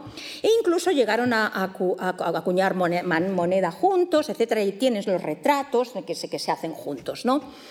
Em, de hecho, eh, Merobaudes, el poeta de la corte, nos dice sobre Valentiniano III, cuando su hermana está a su lado, ella es como la luna iluminada por el sol, o sea que había buena relación entre los hermanos. ¿no? Pero también nos dicen las fuentes, entre ellas Procopio, que Gala Placidia había criado a Valentiniano III y educado de una manera completamente afeminada para poder gobernar ella. Y de hecho gobernaba ella. Es decir, que Valentiniano era una especie como de, hijo protegido, pero quien realmente lleva las riendas del gobierno es Gala Placidia y su general Aecio. Son los dos pilares del gobierno. ¿no? Pero las cosas cambian cuando Valentiniano III se casa con la hija del emperador de Oriente, se construye un palacio en Rávena para él solo y relega del poder claro, ya era adulto, ya tenía casi 30 años, ¿no? Valentiniano, y relega del poder a su hermana y a su madre. La relega del poder. Y además él no tiene hijos varones, tiene solamente eh, dos hijas. Previamente, su hermana había recibido el título de Augusta, lo había recibido ya desde niña. El título de Augusta, porque en el Imperio Romano no hay emperatrices, no cometan nunca alrededor el error de decir la emperatriz tal o la emperatriz cual. Son augustas. Porque emperatriz supone el imperium, y el imperio solamente es por las armas. Y ninguna mujer puede, puede dirigir ejércitos en Roma. Por lo tanto, son augustas. Pero el cargo de augusta significa que puede transmitir la realeza. Es decir, que si su hermano, el emperador, no tiene hijos varones, ella, si los tiene, puede transmitir esa realeza. Y es entonces cuando se produce este episodio que conecta a Honoria con Atila. Eh, Juan de Antioquía nos dice que Honoria, que tenía el símbolo de la realeza, es decir, que era Augusta, tenía un amante que se llamaba Eugenio, que era un prefecto, y que en un momento determinado fueron sospechosos de querer dar un golpe de Estado, supuestamente estaba embarazada, de querer dar un golpe de Estado contra Valentiniano, que no tenía hijos varones, que Valentiniano eh, se enteró de este asunto, mandó ejecutar al amante de su hermana y a ella la casó con un senador muy viejo, anciano, que no tenía ninguna aspiración de gobernar el imperio nos dice, ¿no? Vale, hasta ahí bien. Se la relega, eh, se la pone en manos de su madre, pero lo sorprendente es la reacción de Honoria, que en vez de aceptar la situación creada, reaccionó, según eh, Juan de Antioquía, de una manera desafortunada y desastrosa, pues envió desde la corte de Constantinopla, es de sospechar que la mandó, la relegó a Constantinopla, porque eh, su, esclavo salió de Constantinopla, a un tal Jacinto, un eunuco que tenía ella, eh, a Atila. Le envía a Atila para ofrecerle dinero y la promesa de matrimonio.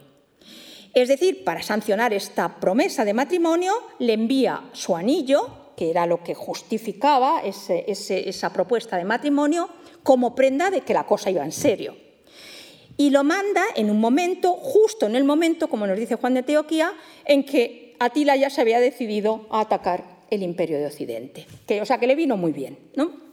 Y Marcelinos Comes nos dice que Atila y Honoria contra occidental en república conquitaban, o sea que, eh, eh, digamos que manipulaban contra el interés de la República Romana, ¿no? Es decir, que eran traidores, de alguna forma, ¿no?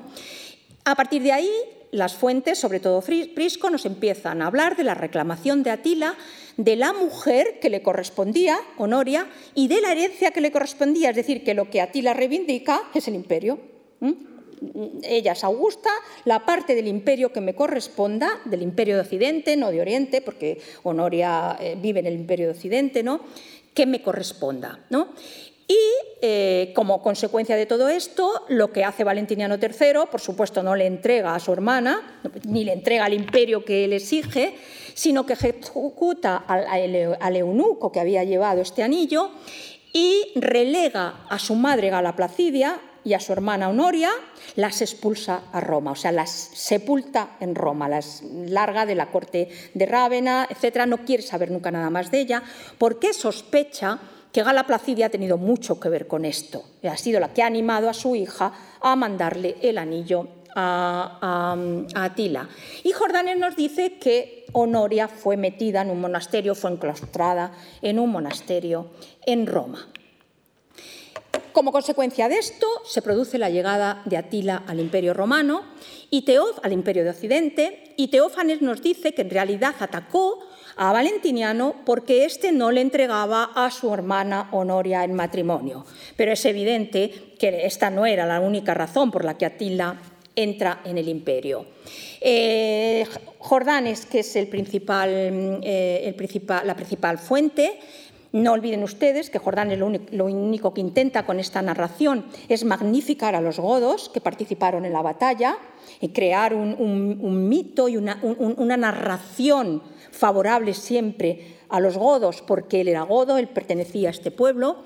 Nos dice que, que, Atila hizo una serie de sacrificios previos que le, dieron un mal augurio y nos habla de eh, de, el ejército de Atila, de qué pueblos estaba compuesto el ejército de Atila. Da una serie de nombres, pero todos ellos son escitas. Es decir, que Atila pasa al imperio de Occidente con un ejército fundamentalmente de todos los pueblos escitas que había subyugado. Y nos, dice Jordanes también de qué grupos estaba compuesto el ejército de Valentiniano III y de su general Aecio, que era fundamentalmente de pueblos celtas y germanos. Por lo tanto, escitas contra germanos y celtas. Aecio contra Atila. Eso es más o menos el discurso de la batalla. ¿no? Sidonio Apolinar nos dice que llegaron súbito cum rupto tumulto barbaries totas. Es de repente como un tumulto de bárbaros. ¿no? Es así como nos lo presentan, ¿no? de una manera exagerada. ¿no? Y después viene toda la narración de que se, se, eh, se, fueron hacia el Rin, que saquearon una serie de ciudades, que mucha parte de esta narración mm, posiblemente es falsa, ¿no? Ahí tienen ustedes un poco el cuadro de las, las ciudades que supuestamente saquearon, hasta que llegaron a enfrentarse con el ejército de Atila en la zona que ven ustedes ahí con unas tijeritas, que es la zona de Chalons, eh, entre Metz y Orleans, que era una amplia llanura donde los ejércitos se podían desplegar con toda su, con toda su magnificencia, ¿no? con toda su magnitud, ¿no? y donde podían luchar eh, tranquilamente las legiones romanas y los bárbaros con sus caballos sin que hubiera montañas ni, otros, ni otras cosas que se lo impidieran. ¿no? Bien. Jordanes eh, da el nombre del lugar donde se produce la batalla, eh, reuniéronse en los campos cataláunicos, llamados también mauricianos, que nosotros los llamamos o mauriacos, dicen otras fuentes, ¿no? Y Jordanes es quien nos dice que al frente de los romanos estaba mmm, Aecio, que, que, era un general que había nacido en el Limes, venía de familia militar. ¿no?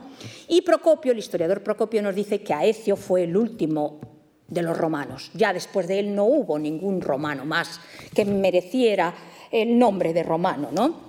Es decir, los, enaltecen a, a, ¿no?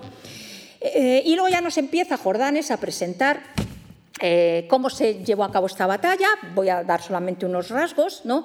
Primero nos pone a, a Atila eh, mandando un discurso mandando a su pueblo a, despreciar a las armas romanas y después nos presenta a los pueblos que dependen de Atila eh, atemorizados y temblando, ejecutando las órdenes recibidas. De nuevo la figura de Atila como un hombre eh, con fuerza sobre sus súbditos.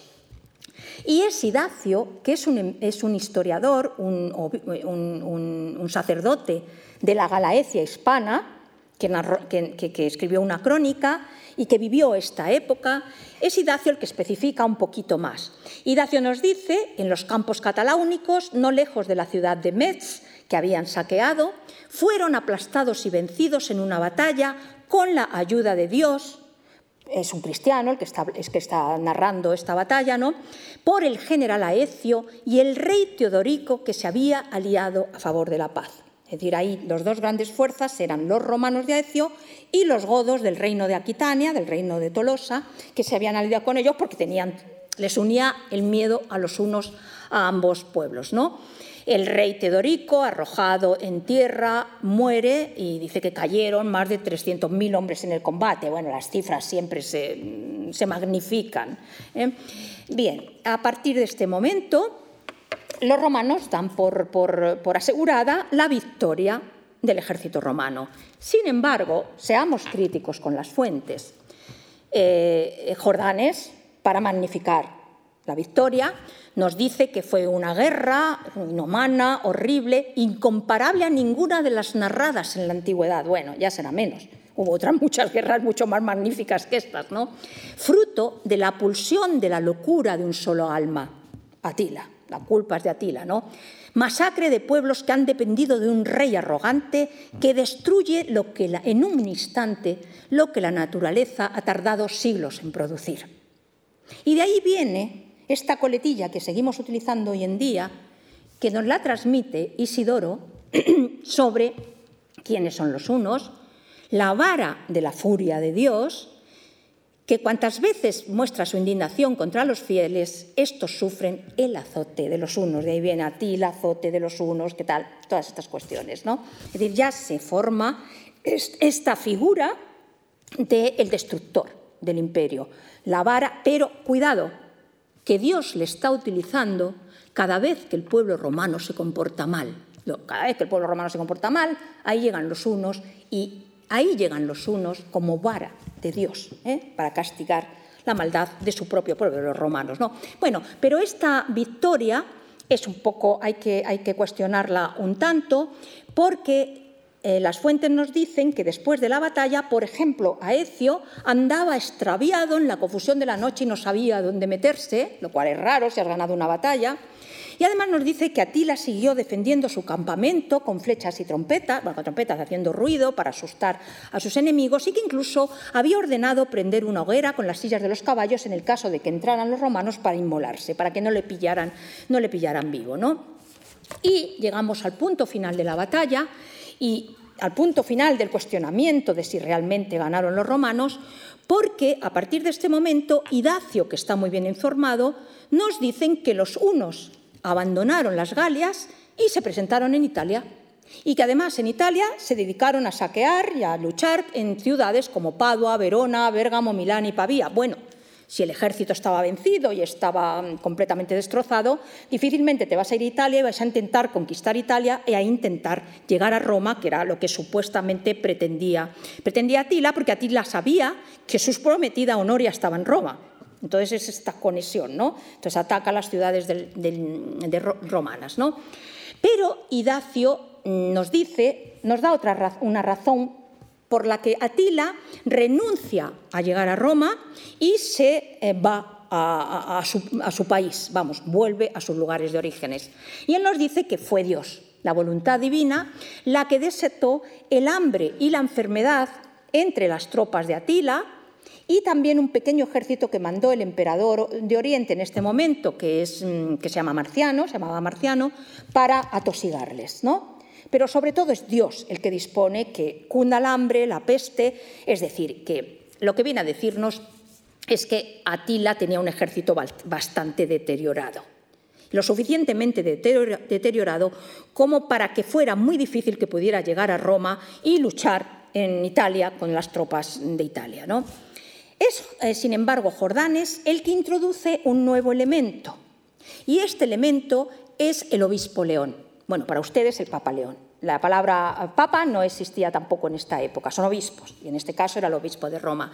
Y nos dice que la paz se consiguió porque Atila se entrevistó con eh, eh, el Papa León, el obispo León, en un lugar llamado Agerambuleis, en los Vénetos, la región de Venecia, en los Vénetos, allí donde el río Mincio es atravesado por los mercaderes, es decir, a las orillas del río Mincio, y que allí tuvo una conversación con Atila, tras la cual Atila se marchó definitivamente del imperio, de los territorios romanos. Pero no obstante, Jordanes dice que cuando se marchó seguía amenazando con que iba a arrasar Italia si no le devolvían a Honoria. Aquí entre nosotros, y teniendo en cuenta el conocimiento que tengo del mundo romano, es evidente que León le tuvo que ofrecer algo a Atila. Porque hay otra fuente, que no la he traído aquí para no aburrir, que dice que además de León estaba el prefecto de Roma, y el prefecto de Roma es el que maneja el dinero. Es decir, que muy posiblemente Atila recibió por parte de los romanos un suculento botín. Y recibió el suculento botín, tenía el ejército más o menos más, para allá que para acá, es evidente que Atila, que era un hombre inteligente, decidió marcharse. Aunque se marchase diciendo yo quiero que me den Honoria, bueno, le quedaba ese prurito, ese prurito, ¿no? El seguir reivindicando sus posesiones y a la mujer que le pertenecía. Ahí tienen ustedes eh, el, el, relieve de Alessandro Algardi en la Basílica de San Pedro de Roma sobre el encuentro entre Atila y el Papa y después el famoso cuadro de Rafael de los museos vaticanos, también sobre ese encuentro entre Atila y el Papa. Bien, a partir de este momento, Atila se retira a sus aposentos, ya estamos terminando, y tenemos eh, eh, la siguiente información que es interesante de tener en cuenta, porque en ese momento se nos notifica la muerte de Gala Placidia en Roma. Es decir, al mismo tiempo que Atila se retira, ya se produce la muerte de Gala Placidia, la madre del emperador Valentiniano III, pero no se nos dice nada de qué ha pasado con Honoria. No sabemos si también muere Honoria o si Honoria estaba encerrada en ese monasterio y allí se pudrió. Es decir, no se vuelve a hablar en ningún momento para nada de, Honoria. Y ahí tienen ustedes, se han viajado un poco por Italia, pues el famoso mausoleo donde supuestamente está, estuvo enterrada Gala Placidia en Rávena, ¿no? con esos magníficos mosaicos mm, que tiene el mausoleo en su interior. Si, no, si alguna vez van a Rávena, no dejen de ir al mausoleo de Gala Placidia, aunque Gala Placidia fue enterrada en Roma en un principio y las fuentes medievales dicen que todavía en su época estaba enterrada en Roma. En algún momento se la debió de trasladar, pero no sabemos exactamente cuándo. ¿no? Y inmediatamente después, en el año 453, se produce la muerte de Atila. La muerte de Atila es una muerte muy interesante porque eh, Jordanes, que nos narra su muerte, nos dice que gracias a que murió, por fin los pueblos que tenía sometidos pudieron desligarse de ese sometimiento, pero nos dice que pese a que la vida de Atila había sido muy gloriosa, su muerte había sido muy miserable. ¿Por qué? Tanto Jordanes como el cronicón Pascal, que son las dos fuentes principales, nos dicen que murió en su lecho según el cronicón Pascal, mientras, eh, digamos, copulaba o, mm, con, su, con su concubina Unique, y, según Jordanes, mientras estaba en la cama con una de sus esposas, Idilco, da igual, con una mujer. Pero después de un banquete harto de vino, y se le agolpó la sangre en la nariz y en la garganta y eso hizo que se ahogara. Es decir, podemos imaginar que murió de un infarto después de un atracón y de otras muchas cosas. ¿no? Es, vamos, yo diría que es, es el, vamos, eh, la descripción clarísima de un infarto. ¿no? Y siguiendo con esta, con esta, narración un poco mítica de Jordanes, ¿no? nos dice que en esa misma noche el emperador, de Oriente Marciano soñó que se le manifestaba una divinidad, una divinidad, mostrándole el arco de Atila roto y entonces intuyó que Atila había muerto. ¿no? Son este tipo de narraciones de los romanos que son curiosas. Bien, eh, para ir terminando, eh, Atila fue enterrado y Jordanes es quien nos explica cómo se produjo el entierro de Atila en su corte, donde muere, ¿no? Y aquí volvemos a cuestionar a las fuentes, porque la narrativa que nos hace Jordanes está calcada casi al pie de la letra de la narrativa que nos hizo Heródoto en el siglo V antes de Cristo, es decir, diez siglos antes, de cómo se enterraba a los reyes escitas. Entonces no sabemos si realmente se le enterró así, que posiblemente sí, porque él era un escita, o si lo que hizo Jordanes fue a coger el libro de Heródoto ¿eh? y copiar al pie de la letra lo que Heródoto había dicho y lo soltó allí en su obra. ¿no? Pero eso no nos importa. Así se entierra un rey escita y por lo tanto así deberían de haber enterrado a Tila. ¿no? Dice, cuando murió, los unos se cortaron el pelo, se rajaron las caras, se arrancaron los trozos de la piel, que eso lo hacían todos los escitas, en señal de dolor. ¿no? Es decir, te laceras para compartir el dolor, para sentir ese dolor, ¿no?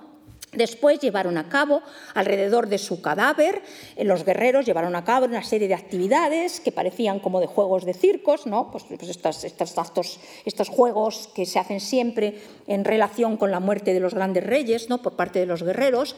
Y después fue enterrado en tres ataúdes de oro, de plata y de hierro dentro de un túmulo, es decir, un cruel el Kurgan que hemos visto al principio de mi, intervención, con todos los tesoros que tenía, con sus armas y, como veíamos en Heródoto cuando hacía la descripción del Kurgan, con sus concubinas, con sus esclavos, es decir, con todos los que habían participado en la, ceremonia, fueron enterrados con él, a la manera de los escitas. Y luego Jordanes vuelve a, hablar de la magnificencia de, de Atila y nos dice, he aquí al más grande rey de los unos, que retenía los tronos de la Escitia y de Germania y aterrorizaba a los dos imperios de Roma conquistando sus ciudades. Y para terminar, curiosamente, un año después de la muerte de Atila, en el año 454, Valentiniano mató con sus propias manos al gran Aecio, al vencedor de Atila. Murió ahogado por el emperador, ¿no? de una manera vil. O sea que el gran Aecio también murió de un, perdón, el gran el gran Aecio murió también de una forma, digamos, poco, poco, poco heroica, ¿no?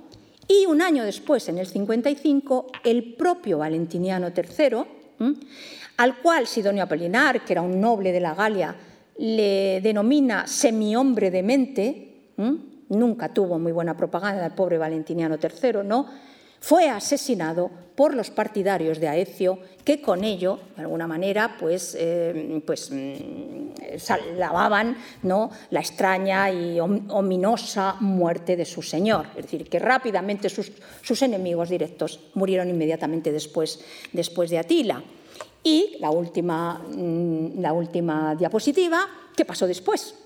Bueno, pues lo que pasó después es que los pueblos que Atila tenía sometidos fueron quitándose de encima el, yugo de los unos y se los fueron quitando de encima el yugo de los unos porque los hijos de Atila, como había vaticinado, como según nos decía Prisco que se había vaticinado, se mataron entre ellos por conseguir el poder. Entonces los unos se enfrentan en luchas, eh, eh, en, luchas eh, en guerras civiles entre ellos y eso lo aprovechan el resto de los pueblos sometidos en la Scitia para desligarse del poder de los unos y quienes van a heredar ese poder van a ser los que conocen ustedes como ostrogodos, que después llegan a Italia y establecen el reino ostrogodo de Italia. ¿no? Pero lo que más me interesa, y con esto acabo, es ver que en el periodo que hay desde la muerte de Atila y de, los, de Aecio y del emperador Valentiniano III en Occidente, y la caída del Imperio de Occidente, el final del Imperio de Occidente, pasan aproximadamente 21 años, muy poco tiempo. Y en esos 21 años hubo más de 20 emperadores. Emperadores que no fueron elegidos por el Senado romano, que no pertenecían a una dinastía imperial, sino que fueron colocados desde entre la nobleza romana por los bárbaros. A unos emperadores los colocaban los godos, a otros emperadores los colocaban los, los, mm, los, los unos, a otros emperadores los colocaban los, los, vándalos desde el norte de África. Es decir, ahí ya están los juegos de intereses de los que después van a ser los monarcas bárbaros de la Edad Media. ¿eh? Y lo interesante de todo esto es que los unos estuvieron presentes hasta el final. ¿En qué sentido? El último emperador del imperio de Occidente, que era un niño, ¿eh? lo, elevaron al trono siendo muy niño, Rómulo Augustulo, era hijo del consejero romano de Atila, Orestes, de un romano que había vivido como consejero de Atila toda la vida en la corte de Atila. Su hijo fue el último emperador. Por lo tanto, era un niño educado también a la una, de alguna manera, ¿no? O conocía bien a los unos, evidentemente, ¿no? Y quien le destronó y acabó con el imperio de Occidente. Le quitó las insignias imperiales y se las mandó al emperador Marciano de Oriente y le dijo, haz con ellas lo que te dé la gana, pero esto se ha acabado, ¿eh? fue eh, Odoacro, y Odoacro era un uno, hijo del fiel servidor de Atila, Edecón, al que la corte oriental había intentado comprar. Por lo tanto, el último emperador y aquel que le desterró tenían mucho que ver con los unos y por lo tanto la caída del imperio de Occidente tuvo mucho que ver indirectamente con los unos. Nada más, muchas gracias por su paciencia porque creo que me he pasado un poco en el tiempo.